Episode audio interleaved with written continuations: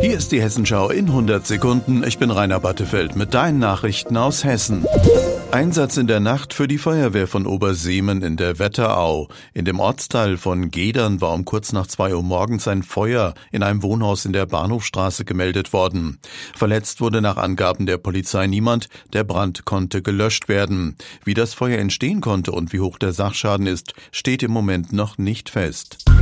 Die Gewerkschaft Verdi hat Beschäftigte an kommunalen Kliniken und in Altenpflegeeinrichtungen in ganz Hessen für heute und morgen zu einem Warnstreik aufgerufen. Lars Hofmann. Betroffen ist unter anderem das Klinikum in Kassel. Hier treffen sich die Streikenden am Vormittag. Dann geht es an einem kurzen Demonstrationszug zu einer Kundgebung.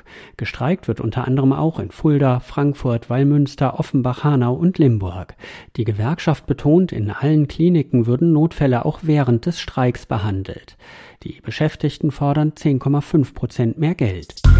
Auch sowas gibt's. Heute ist der internationale Tag der Mathematik und das Mathematikum in Gießen hat sich dafür etwas Besonderes ausgedacht. Alexander Gottschalk. In dem weltbekannten Mitmachmuseum dreht sich heute alles um die Kreiszahl Pi.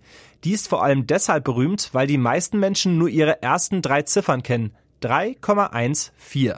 Der eigentliche Kniff, hinter dem Komma geht es unendlich weiter. Wie man sich möglichst viele Nachkommastellen merken kann und welche Geheimnisse die Kreiszahl Pi sonst noch hat, das kann man heute im Mathematikum lernen. Und das war die Hessenschau in 100 Sekunden.